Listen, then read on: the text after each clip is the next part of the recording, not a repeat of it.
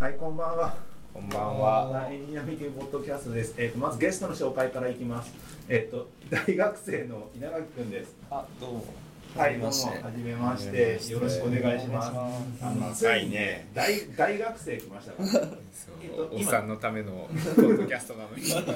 大学な、二年生、 2年ですね。二年生で、えっ、と、学部が。僕部が小学部経営学科です。小学部経営学。ガチガなチすぎる。そうなぜそんな人がこの場所にいるのかって話なんですけども今うちの会社にインターンであ、そうですね。参加してるんですよ普通ねのインターンで。はい普通じゃないですね。普通にあのその内定者インバイトみたいなではなくて普通の。普通のインタあ、あそーうンそうそうでだね。何きっかけでしかもそのインターンって技術者のインターンですよね何きっかけで急にそんな経営学部とかにいるいたいる人がインターンでこの春休みにわざわざエンジニア系のウェブ系のかか企業で今フロントエンド触ってるんですかあ、そうです。ジャバスクリプトとか触っているそうそうそうそうなぜえ、タイプスクリプトないや、タイムスペースじゃないですよ。普通あの普通の JS ですバーベルではいはいやってますね。はいの？スクリプトだったら地獄です よ。まあ、割はとタイプスクリプトの爪痕がちゃうけど。い初期は。初期はねでも初期触ってましたよ、タイプスクリプト。あそうなんですそねうそうそうでも途中でちげえなって言ってやめたから。そう。インターンはちなみにどれくらい長いよね。 11月からとかですね。あらまた後藤さんが一人の時だったんで。フロントが111213 5ヶ月そう、何気に俺の次に一番チームメンバーのまあ、そうそうですね。えそう変遷をいっぱい知ってる。ーなるほどそんな感じですけどもな一体な何があって何きっかけにそんなバッグを触ることになったんですかとえんえんプログラミング始めた理由からっていうことですあかまあそこかられとも行きましょうか、まあそうだねはいっていうと普通の僕大学1年生だったんですけど文系行っててはい全然プログラミングとか知らなかったんですけどはいなんかあの同じ95年生まれにあのテフってわかりますかはいね、はいがなんか今同じ年なんですけどなんかその当時なんかたまたまそのなんか中学当時中学校の時にはいなんかあの健康アプリ作ってはいなんか世界でランク3とかかなクソみたいな UI そうそうの DM のああそうはいはいはいクソはいみたいなんだけど、本当クソみたいなんだけど、バズった。そうそうあそうはいはいはいフォローよりディスリーだってもう UI 見たことあるあのマジクソな UI なんて。ままああ中ね学生がしてたそうそうそうしょうがないよね。取り上げられてましたあねそうそうそうそれの記事を見てなんか結構なんかそういうアプリとかって結構すごい異次元の人たちが作るものと思っててはいなんかどうやって作られてるとかも全然知らなかったんですけど当時はいまあそれでなんかそのなんか普通に中学生でも作れるなっていうなんかそのなんか結構簡単に思っちゃってはいだから俺でも作れるんじゃないかっていうのが結構きっかけでおうそうでなんか結構暇だったんで大学は生活ははだからまあなんかちょっと始めてみようかなっていうか始めてみようかなっていうかまあいろいろ調べていはいプログラミングがあるんだみたいな感じで、はい、あそれを知らない時に BMI ツールを見て俺でもできるんだと思ったとこから始まるんですそうよそうそうあなるほどなるすほどごいへよね。えそれで調べてできまそうですねなんかまあプログラミング言語みたいなのがあるんだみたいなはいは感いじして、でまあ調べてたらなんかまあそうなんかでそっからなんか本買ってあはいやりだしたって感じです、最初は何を何を作り始めたんですか なんあなんか HTML と CSS のあ方そがこなんだそうそう一番最初。え、じゃあ別にプログラムっていうか HTML を組むとこから始まった。あそこが最初から始めましたねへえなんかアプリを見たからアプリを作る何かから確か入にねると思あったでですけどもなんかそこは結構紆余曲折あったんですけど、はいまあなんかその最初なんか結構デザイン なんか分かる方がいいなと思ってそのデザインがはいだからまあサイトを最初作ってみようっていうことおになって、ーはいまあ作っまあ、本を買って作り始めたって感じです。へえそれが1年目ですよね1年前ぐらいえっとそうですね去年の11月とかですかね。え10一月昨年かな一昨年あおああと去年今のから11じゃ月おだとととね入ったばっかりそうですね一昨年ですね。一昨年の11月に入ってきてで HTML とかある程度書いたりとかししてあそうですね。でまあそれで春ぐらいになるわけですかそのあそうですね次のステップって何があるんですかなんかやったんえですか次のステップは、えっとですね、なんか学生ベンチャーみたいな東大の人がなんか起業したところに、はいなんかフロントで入っていいみたいな感じで言われて、はいでそこでなんかサービス作ってたんですけど、はいまあ、全然サービス3つくらい作ったんですけど、はい作ったの あそうそうそうすごいすごいなうんあなんか自分たちで考えて、はいまあどれもなんかうまくいかずって感じでして、でまあなんかそこからなんかいろいろあったんですけどでえっとなんかここに来ることになったあれとあれはきっかけとしては、はい10月くらいにそのなんか普通の、えっと、短期のはいなんかそのインターンみたいな感じでは普いは通いのはいはいマネージメントコースって普通に経営者向けのはいなんかインターン行ってたんですけど、はいまあそこでなんかこのあもう長期インターンもなんかおいでみたいな感じだったんで、はいでなんかその時なんかその、まあ、エンジニアでちょっともっとなんかすごいとすごいっていうかその大人とかと働いてみたいなと思ってほでそれでなんかまあちょっとダメ元で受けてみ受けてみようっていうかちょっと出してみようっていうことになって紹介されてうはいでなんか、まあ、普通になんかおいでみたいな感じだったんで,、はいでそこから、まあ、ジョインしたって感じですね。へえんかすごいですねそれでフロントエンドで入ってきてあのー、 あの後藤さんの元に着いたわけですねあそうですねそうで後藤さんと半年近くやっているっていう感じあそうどうどうですか単純に今あの半年間来てもうまた春4月で気が変わるわけじゃないですか、はいもうそう2年生だもんねそう二年生だからもうすぐそんなに3年生になるそんなにインターンやってて大丈夫単位ただ今なんかちょたまになんかこううまくこう抜けてってそうそうで途中返事だけして帰ってくるそうそうそういういのやとそかれ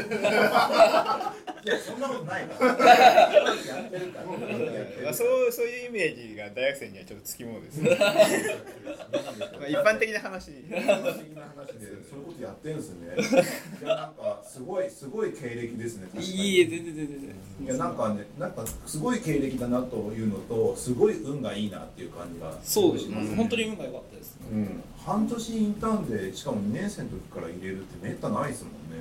そうですそねもそもうん初めてのパターンですよね大体なんかもそうですうもうちょっと卒業が近くなってたりとか内定者の子がいたりともう2年生いるよかあマジですかうん二十歳ですか二十歳かなうんでそれは子は冬休みの間だあけ別にあ春休みの間だけあなんかそういう感じの人が多いけども、 11月ぐらいからはいないねそもそもそもそも今の大学生ってインターンってみんなバシバシやってるもんなんですか。いやどうなんですかねでも結構インターンはむか、まあ、昔から比べると増えてそのなんか内定もらう、えっと、行きたい企業への、はい結構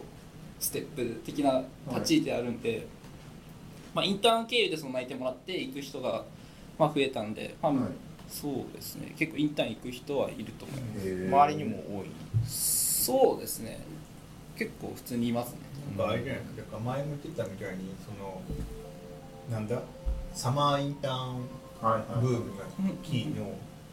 でそのそうサマーだけじゃ青ががりできないぞうんうんみたいなどんどんどんどんなんかいろんな大学行って直はい接みんなに引っ張ってこようみたいなのが今各企業で行われてるわけですそどうんどん若年層に落ちてきてるわけでしょはいだから2年生とかになってまあそだっうてなんうでちすよら2年生なんか何もしてないでしょあ僕たちが僕たちが大学2年生の時とか本当何もしてない本当あの大朝学まで飲んでてとかでしょ大学の喫茶店でずっとスパゲティ食べながらダラダラしてるみたいなことをしてるだけだったから働くなんて概念なかったから全くないねいやもうす喫ごい茶店でスパゲティってすごいですね確かになんなら普通にバイトでさえだるかった からねバイトバイはトしてるけど、あんまりねっていうところなのにそれがなんか大学2年生の人とバンバンと大手の企業だったりとかいろんなところで働いてベンチャーとかもすごい多いわけじゃないですか、うんなんか学生が出てて、うんすごいすごいなって思いますもんね自分の子供できたら絶対大学都内にいるよと思うんでああなんかそういうのがすごい多多いんだろうなっていうのを肌感でわかるし。えっ、とね、えっ、とね、まああのやっぱしあの優秀なところから取ってくるわけじゃないですか。うん正直な話、ぶっちゃけた話、あどこだってそうじゃないですか。そのだからいいところにいたらいるいいれば、まあ基本的にはそういうチャンスが入る可能性が高いってことなんですよね。まあすごいなんかこうすげえこうしててなんか腹詰まっててすみませんねなんか。あとなんか大学その大学のその先輩とかがなんかそれなりに IT とのところで働いてる系のところだとなんか狙われやすいですよね。あー確かにまあ、愛知大とか特にそうなんじゃないですか、うん、そ愛知の大とかコンピューターだから、うんそのコンピューター専門の専科学校だとうん狙われやすいよ絶対、うんって気がするよね。えだからー兄弟とか行ってもさ、なんか多いじゃん、ジャンルが。はいだから狙い撃ちにくいけどコンピューター専科大だともうバーって網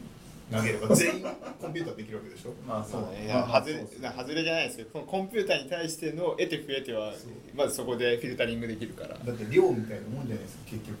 寮そのあのインターンを買ってくるのも、うんそのあ学生が意欲的だからっつうわけじゃなくて人事が意欲的だからでしょ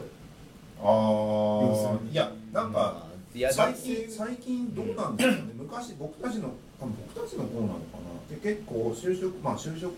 活動、うんまあ今も就職活動全然あると思うんですけどどっちかというとなんかあっちからわかんないあっちからどんどん来るっていうシチュエーションはあんまないりでしそだうって企業側から僕らの方に来るっていうシチュエーションはあんまなかったょんですよ氷河期の氷河みたいな感じですようちは、うんその就職できない方が多かったあ多いじゃないですかまあまあ少なくはなくフリーターとかなる人が多いから、うんだからなんかこっちから説明会とか行かないとうんダメみたいうな、ん今って大学とかで説明会ガンガン行われたりしてない全然ありますででししょょすよねだからもう前のめりで人事が前のめりだからそれ来られたら行ってもいいかもってなるよ、ああなるほどえねねでも誰かにこう来られてきたわけじゃないんだよねあそうそうですねイラクの場合は僕の場合は違いますねでもなんか行きたいなと思ってても、まあ、ほぼチャンスがないじゃない僕らの世代はなかったから、うんそれないよね今もう借りに行ってるから、まあ、少子化もあるんだろうまあね自分が大学やった時にこういう制度が日常盛んに行われてんだってことを知らなかったからねけどいやなかったんじゃないだから僕が僕が知ったのは多分ね新卒新卒入った4年目ぐらいえの時にインターンを知らなかったってことインターンでこんなに IT 業界っていうかウェブのベンチャーとかうんあがいやこんなに人取ってバイトなんかややらせてんだってこと知らなかったから面白いよかだらから社会出てから4年目ぐらいになって一旦僕大手のところから新卒のとこ入っあ新卒ねあのベンチャーにはいはい結構34人ぐらいのところに入ったんですよそしたら結構早い段階であの大どっかの有名な大学のとこからインターンを取ってくるみたいなことインターンの人がバイトできてなんかやるみたいな人がいて多いよなんかそういうそういうコミュニケーションあるんだなと思ってびっくりしましたでもそのそれなんかね微妙なラインでただ単に安い人材としてインターンと称して受け入れてるパターンもあったんですよ僕あがその SI やってる時の、はな企業だと、あはいそのただただただ安い人材としてインターン募集してるよっつって安い賃金で働かされてる学生もいた気がするまあそれは本当に 単純な労働力労とし働力てとしてなんか変われるそのやらされてるところもあったからそうバイトを雇うかみたいなそうそそうんな感じってことそういう多分ちっちゃいところになるよそういうのになちっちゃいとこそれだけどさまあだけどその社会人の人と普通に働けると学生のところでまあ安いけどもまあそういう社会を知るっていう意味でウィンウィンでしょみたいな感じそうそうそうそうやつでしょそういうやつやつそういうやつでしょまあそれはまあ良し悪しあるけどまあまあそれで当方が納得するならっていう感じでございますがねはい今日のテーマ、えっと、ちょっとここはちょっとシートバンドームだだだそんな感じがするんでいきたいと思います。えっと、本本日のテーマは新卒におすすめする本はい本本です本書籍とか言えばよかったのかな本ですね本ですねえっとですねもうすぐもう今これ収録3月末なんですけれどもあのそろそろ新卒ここのラジオのもともとの動機であるあのそ新うです卒メンバーに初心に帰ってくる30代以上のおじさんたちが何か言ったらいいことあるんじゃねえかっていうところから始まってるところなんですけどここはちょっとおどに乗っかってあのもうああの4月に向けて新卒の、まあ、エンジニア社会人は関係なくそういう人が読んだらいいんじゃねえのっていう本についてだらだらと喋ってみたいかなと思います新規一転した感じですね、はい本本縛りです本縛りでいきますはい本縛りでいいえ本じゃダメ本じゃ本じゃなくてもなんかすおすすめするもんがあればいいんじゃないですか本じゃなかったら俺か拡散しちゃうじゃないうんそのだからどっか拡散するじゃん佐々木さんそんなこと言わなくても絞った方がいいんじゃないかなあ自分への自制ってことですか本にした方がいいよねちなみに稲垣君は本とか読みますかそうです僕なんか基本あ結構読みますどちらかとどういうという本を読むんですかえ結構ジャンル問わないですね小説も読むし、なんか歴史系な本も読む歴し史系のじゃあ好きな本って言われたら何何て答えますえ過去に読んだ中で過去に読んだんあでー小説で言うとなんか龍馬が行くっていう本があるんですね司馬遼太郎うんうんうのん司馬司馬遼太郎シリーズが結構好きで、はいまあなんか龍馬が行くは結構好きです、へー何回も読んでますねへえそういうそこら辺とかってなんだいくつから読むのいつかが行くとかなんか小学校の時からなんかなかったですか図書館いやある全然ある全然あるんですけどなんかね読む人は読むんだけど読まない時は全然スルーする類のとこだと思っててなんかあるある時思い立って小説を読もうと思ってハマるタイプの人とかいそまうすそうそうそうなんか読読まなまないいとかすごいボリュームですからねうんそう結構ボリ大ュ変ですームがパンないそうしかもそれを何度も読んでるってすごいそうですねあのなんか昔あの大河ドラマで龍馬伝ってやってたじゃないですか、はいはいありあまれが結構きっかけではいめっちゃ最近の話あそうそうそうすいやでもまだね、二十歳だから、それが、うんそうだよ な。ついこの間じゃないかと思っなて。んかおっさん発言がそうなんそうでですすねねここ3年23年前くらいなんですけど、へえそれをなんかいやえまあきっかけで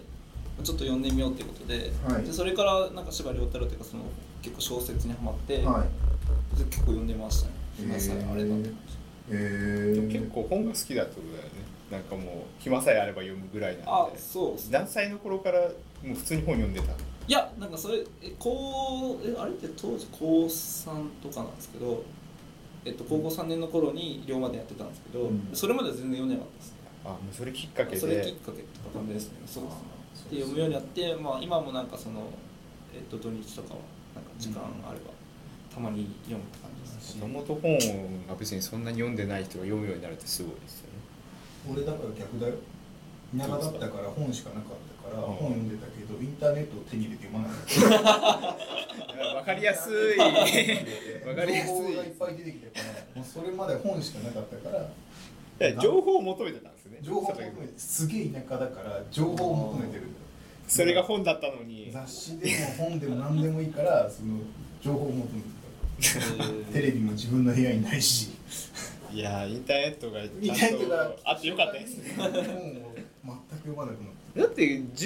5 6の時ですよね多分インターネッたすトげをえ読んでるよだって俺「スター・ウォーズ」前回読んでるスターウォーズ 見てるんじゃなくて読んでるんだ前回読んでるへええ「スター・ウォーズ」前回とか読んだことないだって俺スター・ウォーズ映画も見たことないしあのちょえ見たこー、とないのないこないないないのこのタイミングで映画を見たことないんだったら今今見なかったら多分もう見ないですよだって DVD をぞ独独占になっちゃったじゃんあのスター・ウォーいズや知らんからなってビデオ伝えで借りようよ T ビデオど Hulu で流れたら見たかもしんないけど D ビデオ独占しちゃったから見れなく見ようよじゃあざさあのなんか R2 とか C3PO ってアイコンとして出てくるじゃないはいあれ何の意味わかんなくあんなでもんてわかるよああいうキャラがいるんだなみたいな感じのあいつがどんだけ重要でどういう立ち回りするか僕は全く知らないじ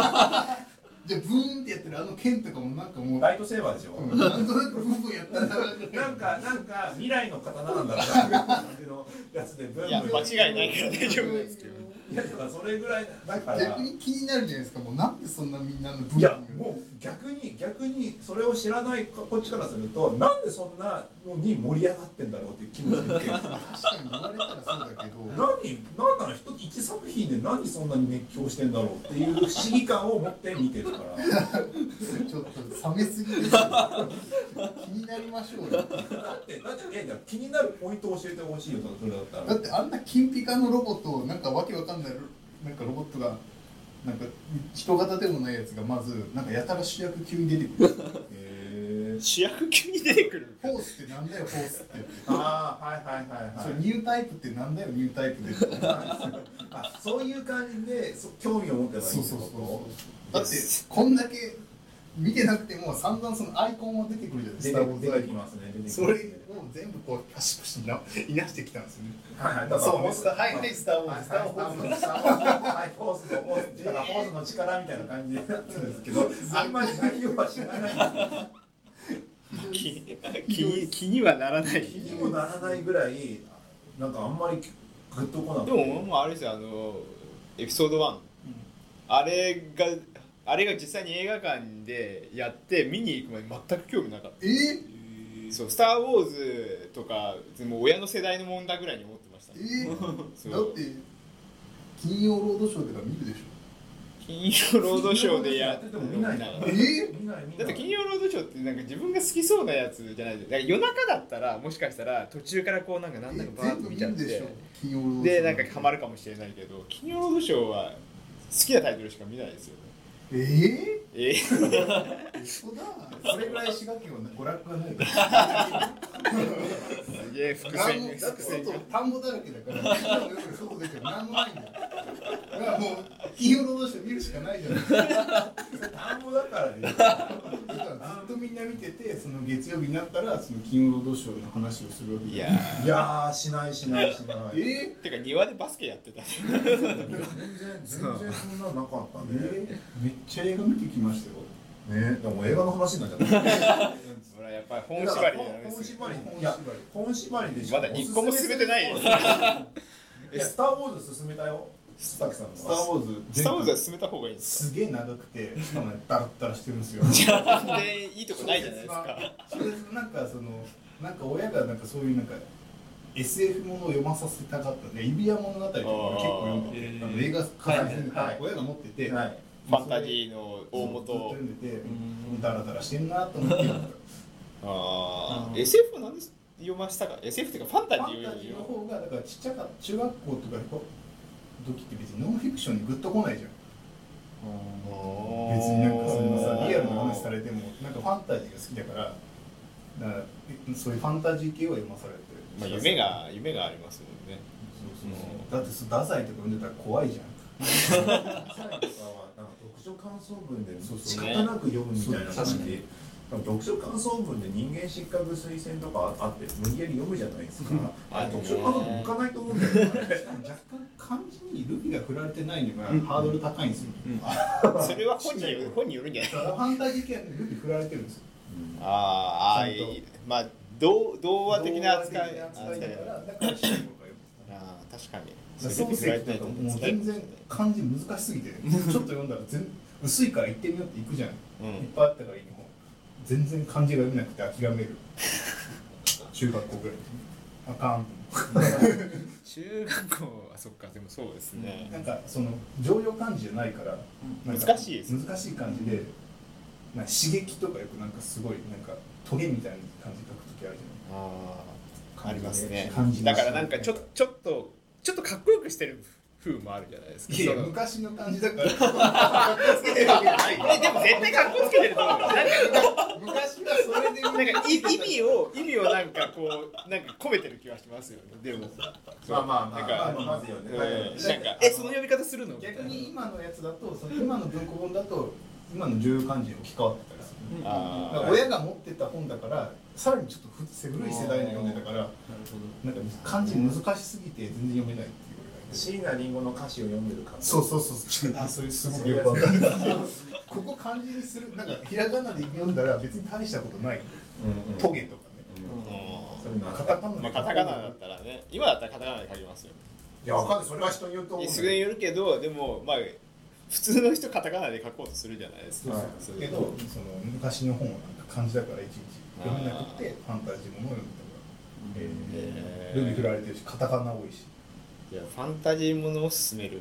いや、それはただ。ただ。暇な暇な後藤さんはちなみにおすすめする本新卒にこれは読んどけみたいな感じのやつってあったりするんですかあ俺俺でも全然あれなんですよ物語あんま読まないあでも物語じゃ普通にしこれエンジニアミーティングポッドキャストだからエンジニア向けの話でいいんですよこれ いや物語の話がずっと来るからさ、まあまあまあえ俺あ俺でもなんか今も昔もあいつですね誰あの何でしたっ誰けって言ってたえーっとあれデザインフォーエブリデイシングス誰のためのデザイン誰のためのデザインだあーナウノーマンだはいはいはいはい英語で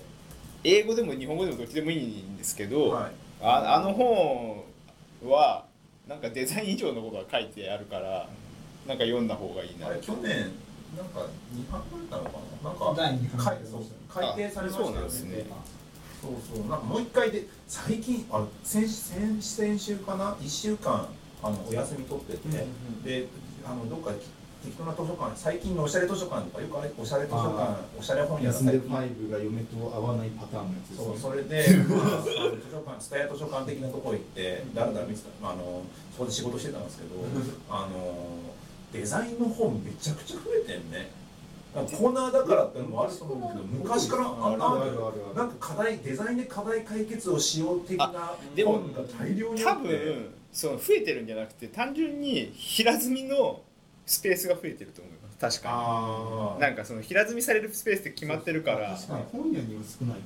かもはい買ったかもうんうんうん図書館とかも美術系だからむしろそっちがすごいあれバマイカーンってやるマイナーな本でしょマイナーのちょっと高前いんまでですよはしかもうんああいう本ってなんかそういちいち3 4千にするとかっていうのはなんかああいう本って売れないから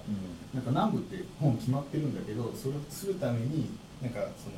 ベースがあるかはらいはい本するためにうんだからそう割り算していくから、はい普通のなんだなんか村上春樹とか安いんですよすっげえ分厚くてあーはいはいもはいはいなんか1000円ちょっとで買えたりしちゃう、はいけどああいうデザインの本とか意外と売れないから、はいなんか一冊4000円オライリーとかそうですまあそうですねあんな紙質なのにこれ1000円しますみたいなのがある じゃない紙をディスるか色もないのに白黒なのになるけどあれはそうでデザインの本はすげえ高いからなんかなかなかその本屋でもだから1冊とか2冊置いてあるとか、下手したら取り寄せとかはいはいはいはいそうそうそういうのがなだったのがなんかすっげえその多分デザイン思考だなんだみたいなのが流行ったじゃないですか去年とか、もうそれのおかげでその似たような本がすげえ出てて、なんかあ変わったなとか思う変わったことなのかな昔からあったのかわかんないけどすごいなんか昔からあった気がするんだけど多分本屋さんが変わってるんだえでもデザインンでビジネスを変えようとか経営のなんか意思決定をでもなんか出て出る本のうんその感じは変わりますよだねからこれそそれ逆にデザイン業界の本出してたらもう全部レッドオプションになってたから、うんじゃあビジネス要素をデザインの本の人たちが入れていこうっていう魂胆なんじゃないああそそのういうことなんだそのあれなんで学際領域じゃないけどあのクロスオーバーするとこうなんかノー UI デザインじゃなくてなんかろこのう UI いう愛のインターセンスでうんなんかあああいうのとかがこう普通に出てもちゃんとある程度こう売れるようになったから、まあ、本屋的にも多分取り寄せツイッターのおかげなんじゃないえツイッターのおかげなんじゃないでもツイッターでもなんでもか昔それをからなんかそのノー UI 的なものあったじゃないあったんだけどそのそういう本としてちゃんとまとめ上げてバズらせるっていうだからでもそそれがすごいれがまあ響くようになったからだから人の兆候はやっぱ変わってるから結局それが反映されてるような気はしますけどね本屋にも。そその原点みたいなとこあるんですか誰のためのデザインってなんかそういうイメージがあるそういうデザインでどうこうのためのかな、あそうとですねあとフォークの話フォークはなぜフォークのあー先なはんだなっけぜのがなぜ4本なのかだっけ、うんなんだっけあとりかますいう本があったりするんですけど、そういうのとかあそこら辺ね古いやつはそういう系統で最近だとなんかまあデザインだったらばまあ普通になんだ最近でなるほどデザインとかすげえなとか思ったけどね最近だと。あの辺はだから単純にあの情普通の一般書として出して一般書としてなるほどデザインで、あのー世の中にあるなん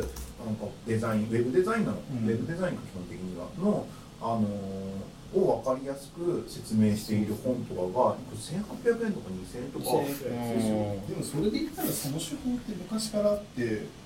あのメディア論の本ってあるんですよ、はいマクルーハンの。うんえっと、メディアははいメッセージみたいはいはいなでそれ中見るとほとんど図絵なんです よコラージュとかはいはいはいなんか手法でうん結局そのメディア論っていうものの考え方を一般に伝えるためにはうんそのまま論文を書いてもしゃあないからっうんていうのでそういう噛み砕きはい系でそうそうそうでそれがしかも安くなってるからすごい変わったなみんなデザインを注目するようになったんだなっていう昔のなんかでもデザインの本ってなんかその割合多く占めてるのがそのツール的な本がすごく多かったけどなんかそのデザインの平積みされてるそこの箇所になんか大大きい本屋でもなんかそういう、うん、概念概念じゃないけどちゃんと設計的なやつが多多く置かれるようになったから、それでもなんかなんとなくそれって多分コンピューター書もそうで昔のコンピューター書ってなんかその実際やってみる系っていうかなんかもっと少なかったのに今ってなんかいろいろあるじゃんコンピューター読み物系とかが、あっちの方が多かったりするの、だからあれと一緒の超動きなんだよね結局デザインの方もあれなんか連連動じゃないですけどよりこう幅広くななんかいろんなこと人がいろんなことやるようになったからなんかそれにも対応してる気がしますけどねなんか割と全然デザイン関係ない人も読むようになったじゃないですか、はいはいそうかそこら辺とかこれかそうかちょっと今検索しながら言っちゃう話になっちゃいますけど IDEO の方がすげえ増えたんだよね何々 I- IDEO ってあれなんてアイデオアイデオかアイデオはだって昔からクソ有名会社有で名会社でそこがなんか発送する会社って本があってああはいはいはい会社ってやつがあってでそそこのなんかノウハウとかが昔だったら多分12年あれでもそんなになんか毎年出るようなイメージなかったけどアイデオの本本関する本がここ最近すげえ増えた気がするんだけそどれはだからアイデオは昔からずっと企業にべったりの会社で企業の中だけにそれを上げてたのよはいだからそれを出せるようになってきたっていうへーか一社でいけなくなったってアップルのほとんどのデザイン基礎とかアイデオが作ってるあそうなんだ、だからプロトタイピングとか全部アイデオがやっててはいはいはい私はもいでがっつりやってたっていでうもそこのそこら辺のやつが普通にいろんなところで話が発表されてたりとかして、なんかだから IO 自体がなんかそういうインハウスっぽいなんかデザインの請負みたいなのをずっとやってきたんではいはいはいなんかその各企業のデザイン R&D 機能みたいなのを IO がやってくれてはい、て、IO がそれいろんなところに入ってやってるっていう、でもなんかそれじゃなんか立ち行かなくなってきたみたいな話をこの間してて IO にしたあ人そうがなんだでだから博報堂 DY の下に参加で移動したんですよえそうなのそうだよ今博報堂 DY 参加です IO あ本体でアイデオジャパンじゃなくて本体が広告会社の視点入っちゃってはいえみたいなえあんなデザインえそこ行くのみたいなえななんんかか広告なんだそうだから広告いわゆるデザイン広告業界のデザインっていう動きとかがあはいる一方でなんかプロダクトデザインとかそういうなんかもうはいちょはいはいい硬いゾーンがあってこっちの U だったアイデオがうんなんかデザインこう一周回って広告会社の下に入ってってうんパッツってなって えってで一時そへれーそのうんなんか僕の温度に行けばあれです PDF とか持ってますよ、ね、 えみたいへえなだってそのなんかデザイン会社ももうなんか立ち行かなくなってきててなんかいろんなものをちょっと考え直さなきゃいけないへえそうそうなんか世の中にソリューションを落とすときにそれ企業だけで言ってちゃダメだよねみたいなのが、ああまあそう広告がどのようにマッチしてどういうふうにわかんないけどなんかわかんないけど世の中をなんかもうちょいうまくするためにやっぱデザインってあるべきでみたいな話をしてたような気がするそうですよねでもそれと広告で若干違う若干違うじゃんよくわかんないんですよね。ね、まあそういうふうな状況になってるんだね。へえ。デザイン、デザインの感じ、まあアイデオのやつがあって、アイデオの話から、なんだ、なんかい、あの、プロトタイプだとか、なんか、なんだ、プロトタイプ、うーん、あるけど、すぐに出てこねえな。アイディアだからそういうなんかデザインスプリントあ、のデザインスプリントも。なんかぜ言われあいあい名前がつく前のそもそもデザインスプリントみたいなのずっとやってる会社だから企業のとこ行って、うんこれ新製品作りたいんですよって言われたらそれに対してデザインソリューションをバーッと飲んで、いくつか提案してみたいなのをやってくれてる会社。なんか、そういうところの話と、プロ、プロジェクトマネジメントの話って若干つながるんですよ。ねでプロジェクトマネジメントの方では昔から言うウォーターホールっていうなんか要件決めてなんだあのーまあ実要要求を決めて要件決めてで実実装してテストして受け入れし受け入れテストしてリリースするみたいな、モーターフォールの昔のサイクルからだと立ち行かないから今だったらもっと簡単あのアジャイルだなんだみたいな感じの話があってっていうのと、実際そのデザイン側で求められているあのまあ、そのプロトタイピングだったりとか素早く作って素早くユーザーに評価してもらってっていう話とかが入り混ざって今の開発のやり方とかになってるはずで、なんかねそういうところとか、あのー最近本本書籍自体がそういう世代に追いついてきたなっていう感じが若干してますね。だからデザインが増えたのもそうだしかスクラムの方もめちゃくちゃ増えたもんね開発とかの。そうでもう現場レベルで言うとスクラムとかもう遅くねみたいな話になってて若干スクラムやってないとこも増えたし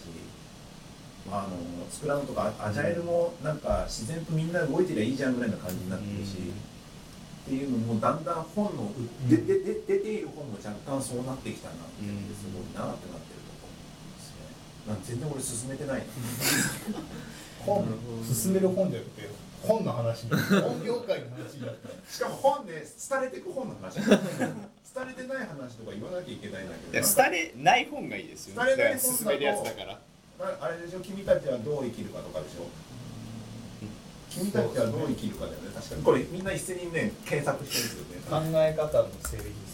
元山さんのそう元山さんで合ってるっけあ違う違ういやいや別僕が言ってるのは別の本あはいはいはいはい君たちはどう生きるかですね吉吉野源三郎ですねはいはいはいあはいりますねまああのコペル君の話かな、えっと、まあ普通のが普通のっていうか生き方についてざっくりあれないこれとかはよく有名な本として取り扱えられるこういうのとか Kindle 化しといてほしいですよね一部はあんじゃないのいやなってるのかな Kindle 化リクエストって書いてるからあそうなんだ多分ないんだ結構その Kindle になってないの多い多いっすもんねそうですねまあ昔のやつとかだと Kindle 化するタイミングとかもあれなんでしょうけどそうだ俺なんか結構送ってんだよなあ Kindle 化リクエストですかコードってあるじゃなはいい本コードはいはいはい1.0、はいあれ Kindle ないんですよ、あないんだ、こんな分厚いの であれなんか久しぶりに読んで寝ようと思って読むじゃない重すぎて もう俺は Kindle 以上のものを寝ながら読めないからプルプフィルすジるカルだなフィジカルな強さが無理だよねあれはねそう確かに重い本は Kindle 化しといてほしいですよねそうだよねもう持ち運べないし重いの重かったもんうん SICP とかはなんか多分読む人多いと思うんですよエンジニアさんぐらい好きの例とかなんですけど、まあ、あれはね今だと無料で PDF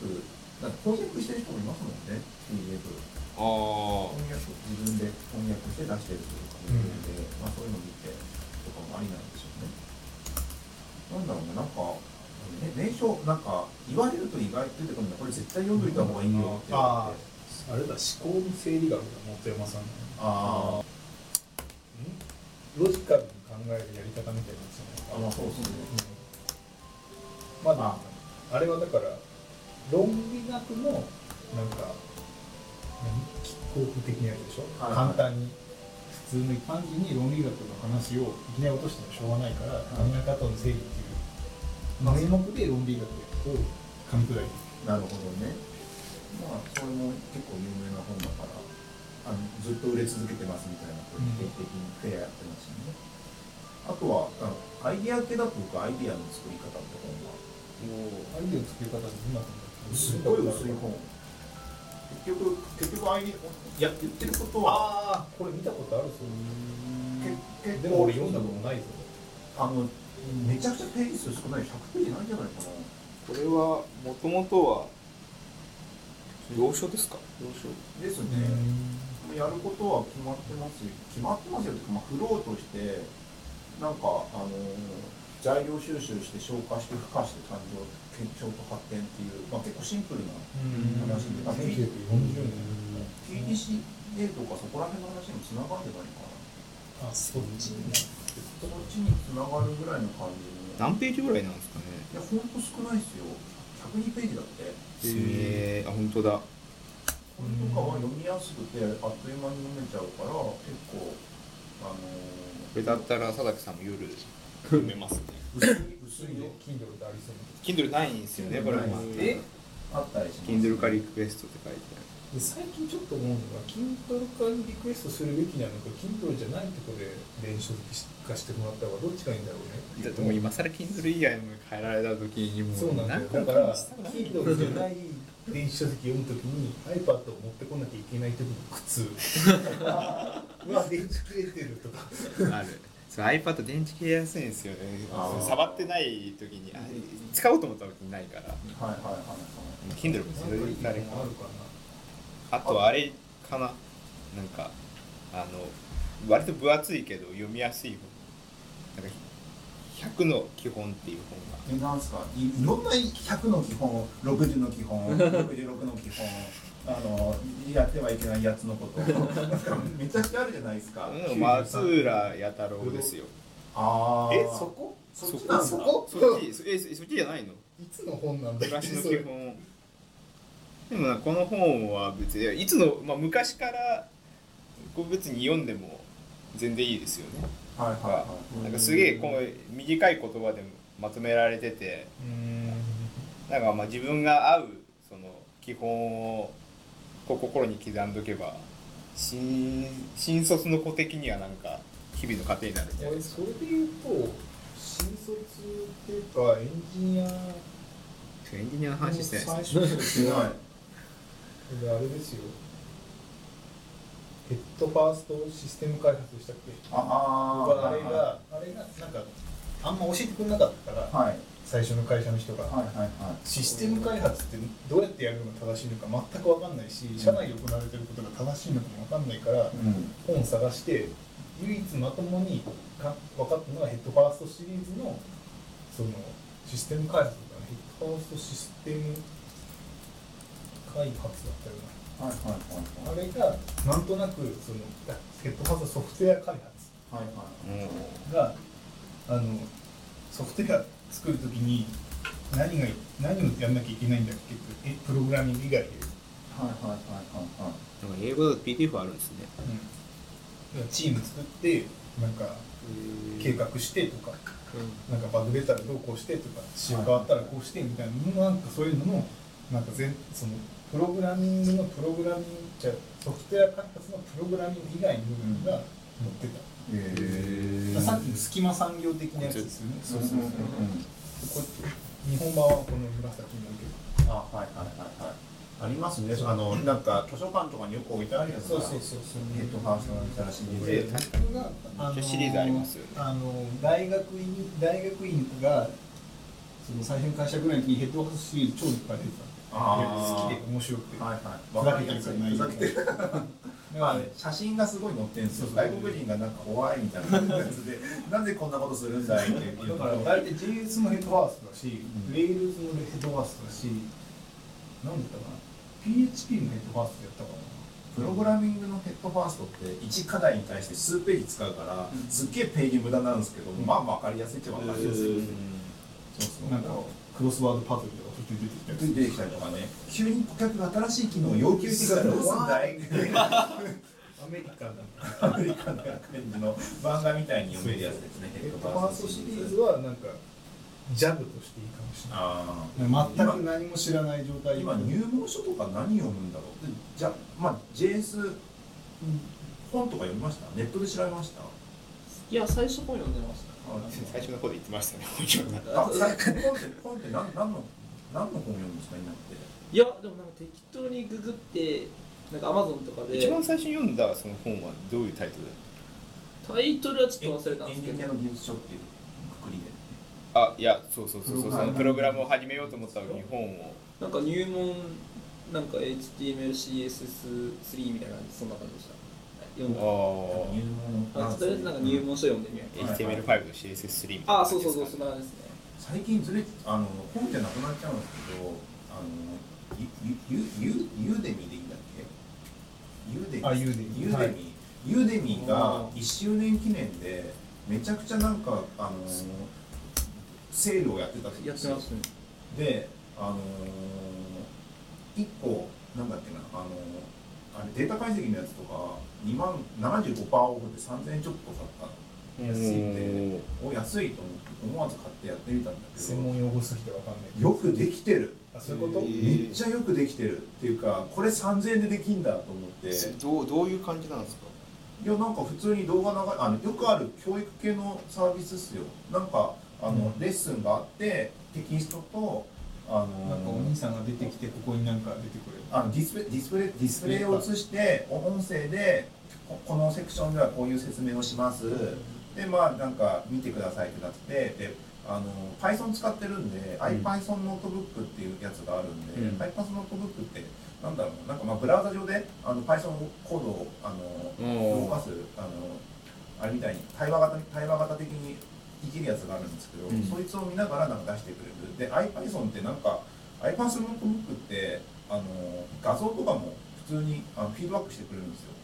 だから画像描画してくれって言ったら普通にグラフとかもブラウザでポンって出てくるから、そもそも Python 自体が結構勉強に便利なものになってて、ものなんで、すげえそれと動画がなんか、うまく、なんか、しっくりきてて、すげえなってなってでも Python がちょうど多分ですよねなんか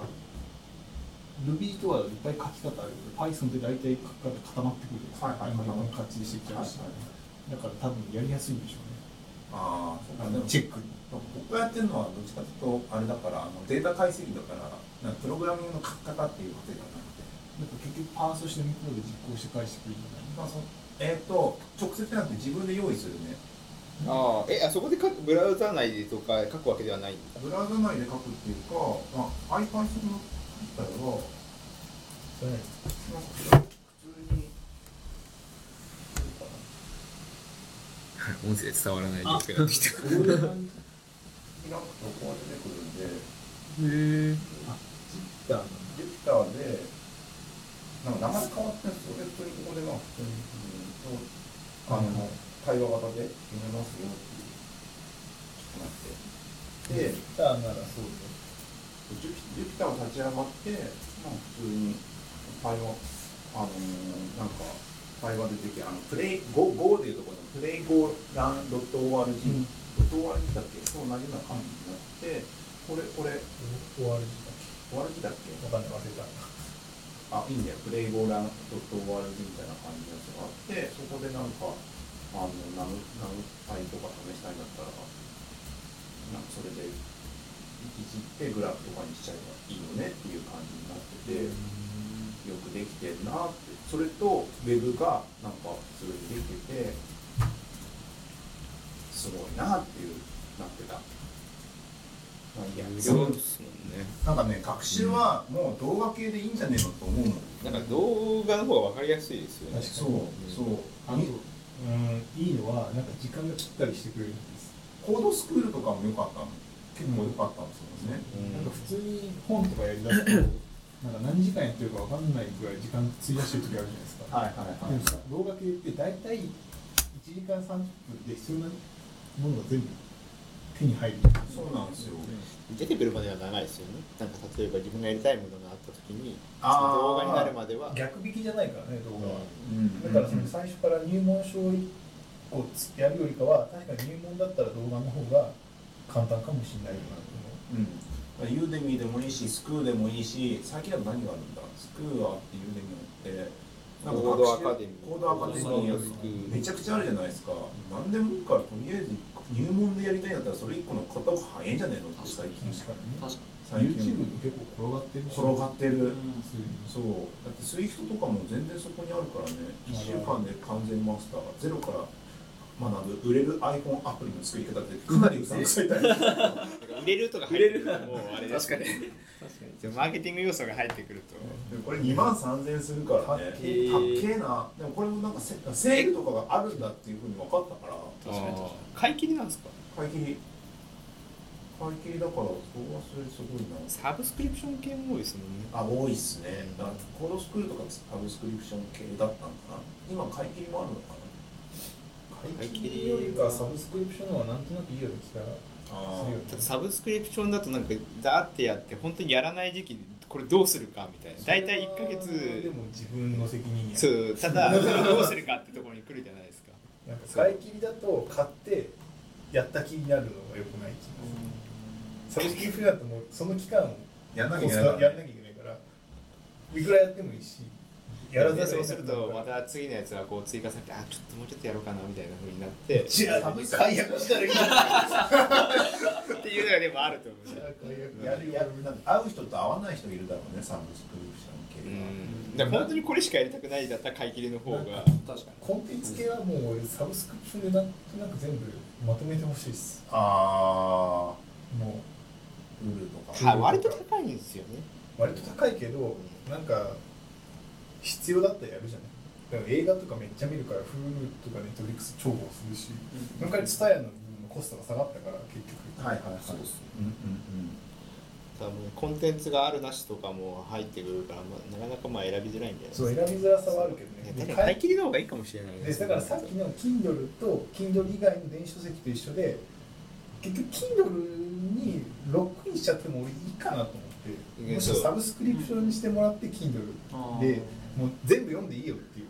全部読んでモデいいルよにすやごっいてですくんないですかねオライリーがサファリだっけなんかやってるサファリはやってるやってるよねオライリーはなんか月何年間年間かなんかでまあ毎年整理やるよ払えば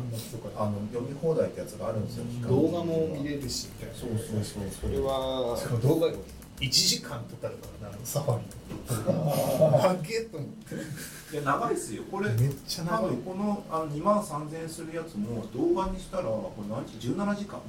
一個ずつはでもチャプターは切られてチャプターを切られてるですよだから1個は4分とか5分で17時間で1週間でマスターだからそれなりの量はあるんだけどオラリはなんかその本についての動画がついててそれが1時間とかで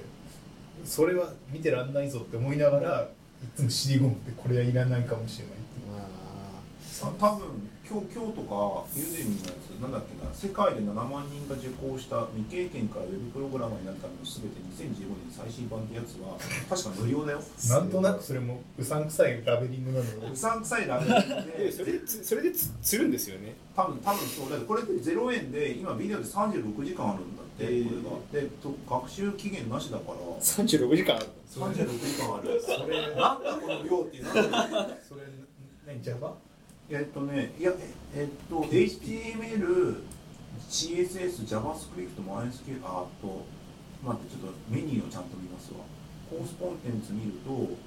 コンテンツ全部釣る HTML、PHP、MySQL、XML を勉強しよう、JSON とは AJAX も簡単に触れよう、JQuery、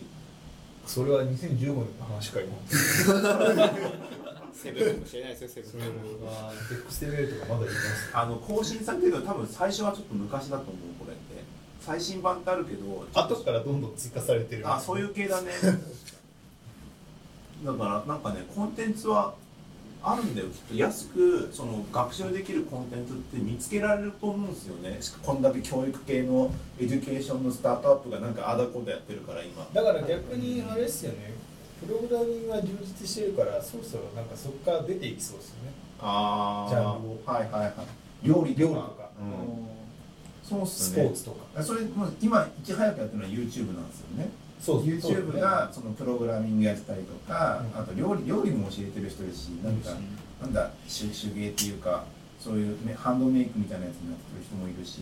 スポーツとかあでもあれですよね一人でやる美容系とかヨガとかはあー入りやすいですよね確かにね、うんボックスヨガとかあるし、 YouTube のなんか良くないところは YouTube 雑多すぎるからマーケティング的に、ま、よく分かんなくなるんですよね YouTube の中でヨガヨガの先生がヨガをやってるのを見るのとなんかヨガヨガヨガのサイトの中でちゃんとそれがあるのだとなんか格が違うんですよねうん見てる側からすでるもとそうっすあと YouTube って動画探せなくないですか YouTube から YouTube あまあ検索1個で考えるしかないからあねそこの検索がクソすぎて結局我々が見てる YouTube ってはいどっかの別のサイトにあるやつを見るじゃないから飛ぶじゃない、はいはいはい行かないといけない動画がいくつもあるんですよ、あーうんだって1ページ見たらいつもはじめ社長とか じゃないそれはねいいんだけどなんか全然変わり映えしなくて最近はい確かにはじめ社長すごい、ずっとだからもうなんか探せないなと思って、なんか YouTube そういうところで頑張ってくれればいいのにねなんか YouTube のそのユニバーシティじゃないけどその、はいはいはいななんかそういうジャンルで切り分けていくとそっちはハウツー系しかないみたいななんか今ってすごいざっくりしてて音楽とかはいああコそうメだディとかエンねタメみたいな、はいはいはいなんか全部ってエンタメなんじゃないかな I- iTunesU とかも結そう局ですねその大学のじこうやつを聞くためのものじゃないですか、もう英語わかるんだったら、まあ、全然あれ超便利じゃんと思ったりする、あれってに日本日本のやつはないんですかえっ、と日本ねもあるよ東大が出してた確けかど大学によっては一部出してるんですけど、量が全然違うん一で般教養講座みたいなやつじゃなかったり東大とかその普通に一般開放するような講座はあるけどでその海外だともうガチでその本気の本気のワンセメスターのやつとかをずっとやったりするから、えそうそうそうそれをそう最初から読んでくんだとそっちやった方が絶対早いし確かにそう安いしいいんだろうなって感じがしますね iTunesU って有なんか有料コンテンツとかあるんです有料もある有料もあるで無料が結構あるんなんかアメリカン大無料めっちゃ多いんですよなんか知んないけどあれ何なんだろうねやってみるのかわかんない優秀な人がいりゃいいんじゃないのなねうんまあ、なんか外に出すのになんかそんなにこうなんかあんま言わなそうですよねこなんかなうんか取って向こうのだから私立系はすげえいっぱいある気がするスタンフォードとか全部出してくまっすそみたいにあるから単位とかも取れるらしいんですよねあそこだと逆に多すぎて探せな かった。また同じ問題があの iTunes の UI クソだからっ てやつ。探せなくなるんだ確かにそうですそんだけなってるからなんかね今ね本をね進めようとしても意外とね技術書とか出てこないんですよ全然本進めてないですよねだからやっぱそのテンポラリーな本ってやっぱないっすよね。 テンポラリーの本だからその一時的なってことですね一時的なあ本の。本当になんかプログラムの本だったらそのリアルタイムで安いとことか無料でうん配信してるところから拾ってきた方がいい,、ん、いいんで本当にコアとなる考え方となるところを覚えりゃいいんだけどあんま技術書関係ないんですよねコアのなるところの話ってだって考え方とか生き方の問題じゃんっていう話になっちゃうんで、論論語でも読んでればいいじゃんみたいになっちゃうから そうなんですよね詩曰くですね。しそうなんですよねっていうでも変わ変わらない本になるんじゃないですかいや変わんない方になってくると俺山田ズーニーとか好きだけどねあなたの話はなんで通じないのかはいはいはい。ああとはねエクあとあエンジニアの方だとプログラあの開発についてはエクストリームプログラミングが今一番おすすめですねああ俺まだ読んでないんで。えっと多分スクラムとか行っちゃうとガチガチになりすぎるんでもっと柔らかい方の XP のところのだけ分かってれば柔軟になれる気がするっていう感じでは XP が好き最近はあとなんだろうなおすすめな本開発開発じゃないやつ。開発だとねエンジニアエンジニア向けですそよね。うっすねエンジニア向けだとまあそんなもんかなあのあのハハウグーグルワークは好きかもしれないけどねあうんあ、あれがあります。PHP 悪の技法が あります。あれすげえ勉強になる。あの、いや、クロスサイトとかハッキングするときに、はいどはいうやったらハッキングできるか、だからどうやってそれを防ごうみたいな、はい、うんうんそのあって、あれは良いっすよね。うんまあ、いろんなクロスサイトのやり方とか、いろんな、あの、マイスキルインジェクションのやり方が載ってて、普通はなんかそうです。普通のプログラミングの方で正解しか教えないから。うんはいだからその抜け穴を教えてくれるっていうでそれを潰すみたいはいはいはいはいなあれは結構良かったかもですねなんか PHP の本だけど PHP だけじゃなくてなんかこうされたらダメだよねっていうのが大体載ってるからそれって大体に参加されている使える確かにはい何があるか開発者向けになってますねなだいぶそんな感じかななんか結局本の選び方とかはなんか学習するっていう意味では本は本にこだわらない方がよくてでもなんか人に勧められた本をこうなんかすんなり読める人となんか人に勧められたあんまりこう乗らない人とそれいまはすよそんなことあるいやいやまああるあるああるれだってだってここんなに「スター・ウォーズ」がアイコンがこうギシギシ来ててもそ見れなはかなっんかた人がいるわけですよ小説も読めとは言わないよ本当だるいからいや多分ね一緒一緒で流れのことだたよねら見ると思いますよフールで D ビデオじゃない本で読んだ方がいい小説と映画で良かったなーっていうのがあるじゃなああいー結構俺だから昔本その、まあ、田舎だからないから本映画の本映画のやつを本で読んだりするのが多かったのよあだからトレインスポッティングとか滋賀県やってないから小説だけ先に読んでてはいはあれずーっとジャンキーの話で しかもなんか端々ポエムみたいな禁断症状の時書くポエムとかがあってそれとか見てうわあこれどんな映画なんだろうって思ったら普通の爽快感の映画だったりこれ本小説読まなくてよかったんだあメメディアが違うとだいぶ印象変わる例結で構すそういうのいっぱいあった気がする。結構その映画と映画版と日本じゃあ小説版っていうのを読んでたのが多かった気がする。いなるほどねあの機動戦士ガンダムを小説全部読んでたする。 最初のガンダムだけかな。おー結構読んでる気がする。すごいあなのそのメディアミックスなやつは結構あの何もなかったから。 あれとかもですよねジャあのパニーパトレーバーとかパトレーバーは小説は読んで小説なんてあるのかパトレーバーあるのかあと例えば漫画と漫画は読んでる。映画とアニメ小説はないんだそこまでやって小説なかったような気がするんだけどそなうまあねそんな感じで1時間経ちましたよえなんかまともな本が出てこなかったですいやいやいやなんかねいや割となんかいろんなもジャンルを網羅した気がそうだ俺頑張ってアマゾンの古いの探そうと思ってアマゾンの履歴を見ててでもそんなになんかあよく勧められるのだとなんかハッカーとかかとかありますよ、ハッカーとバカはねハッカーとバなんカかねハッカーといやなんかね常識になっちゃった気がしてて、うん10年経って10年前も同じなこと言われてさあのポポールポ要はハッカーとかだとあとなんだっけえーっ、とねえーっ、とねあれあのマイクロソフトのエクセルのプロジェクトマネージャーとかしての本なんだっけなんだっけな X えーっ、とねあ出てこないでジョジョエル・オンソフトウェアかあはいはいはいはいのはい2つがはい10年ぐらい前とかは、人月の神話とかと同じそうあ棚にあるやつのあの辺りのやつですねで古典として扱われてるやつですけど読まなくても別に困んないんじゃないかなって思まうあただ新卒に勧めるですからなんかもしあれじゃないですか普通にこうあの働いてたら常識になってたことと今まだ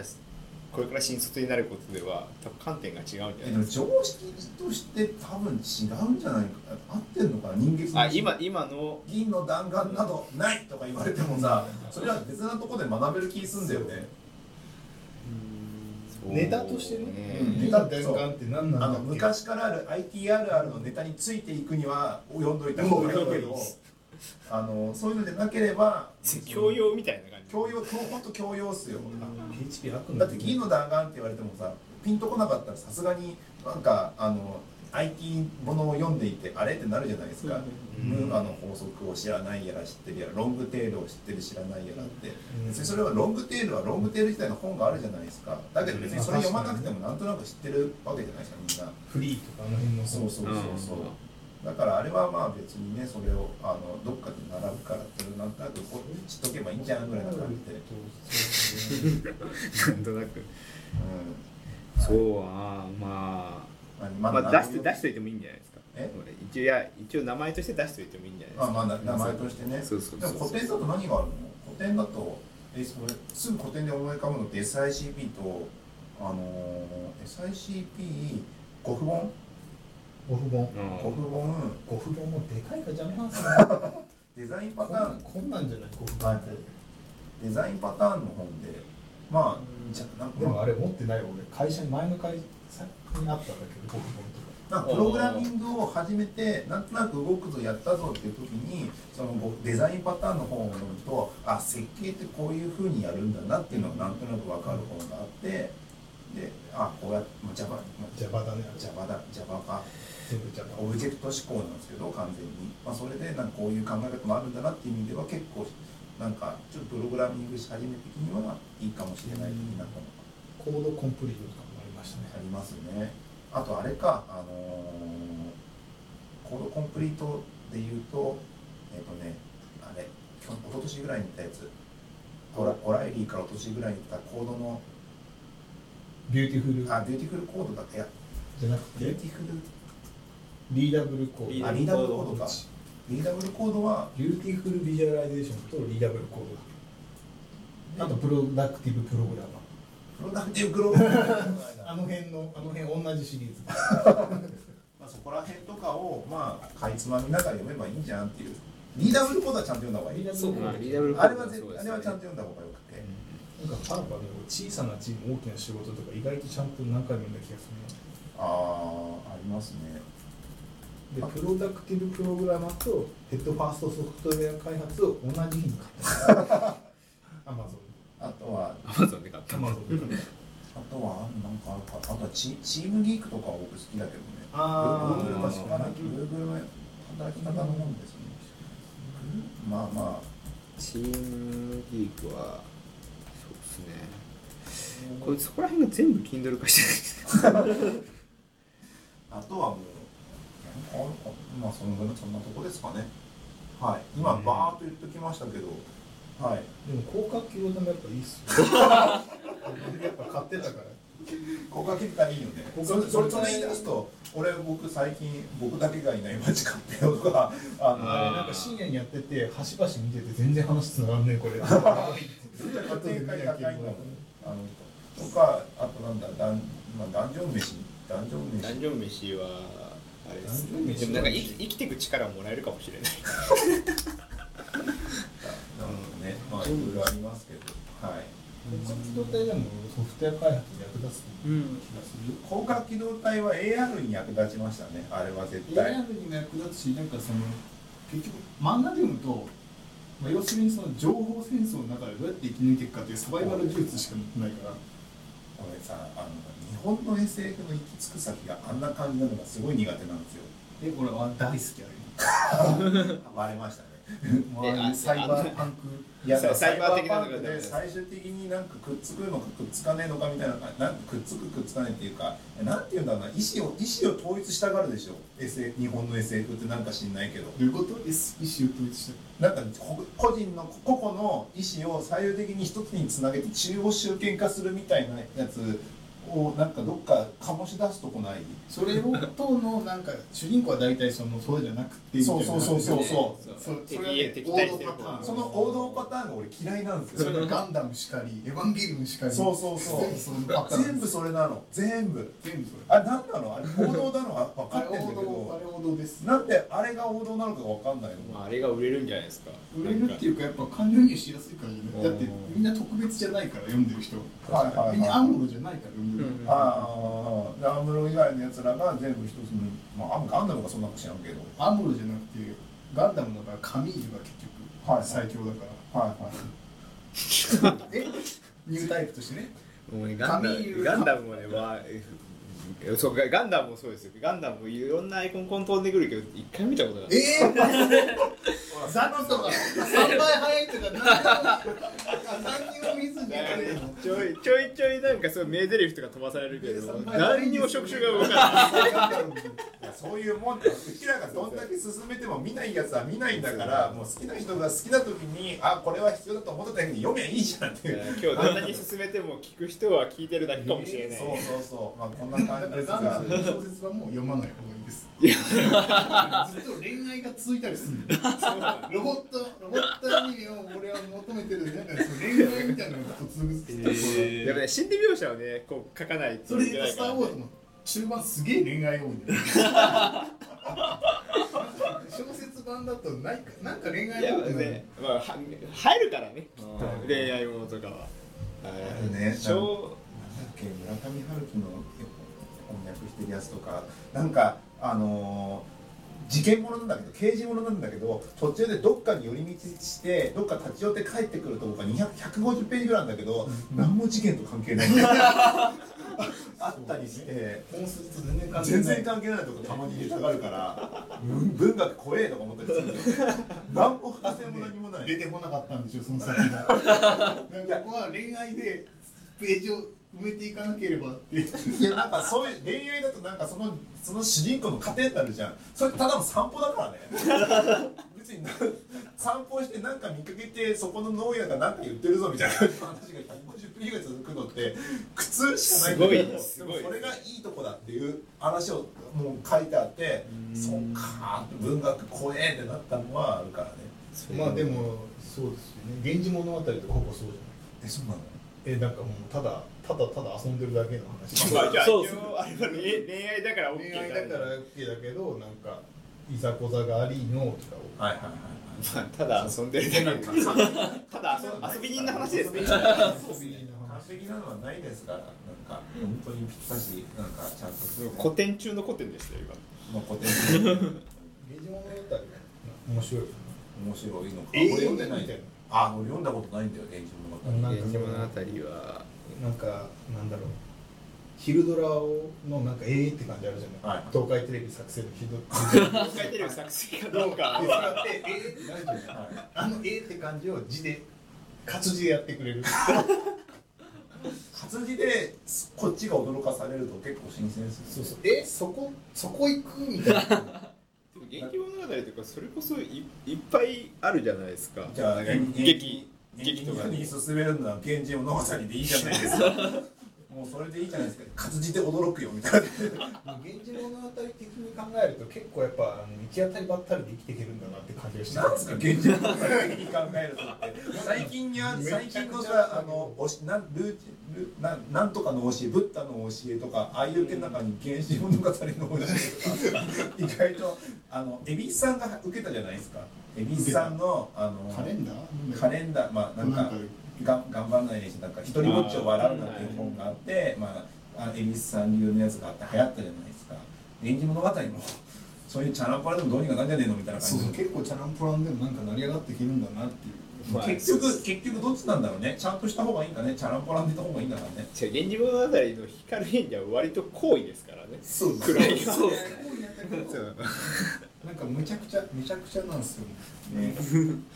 はいそんな感じで1時間オーバーしましたがどうでしたか皆さえ楽しかったですんありがとうございま普通に楽しすか本当にこんなくだらないいったいつもこんな感じなんですかつもこんな感じでしかも二十歳二十歳だからうちらと1 2 3歳違うもっと違うか123歳違いますね14歳違いますそうですよそれぐらい違うのにこんなねくだらないいや全然全然楽しかったで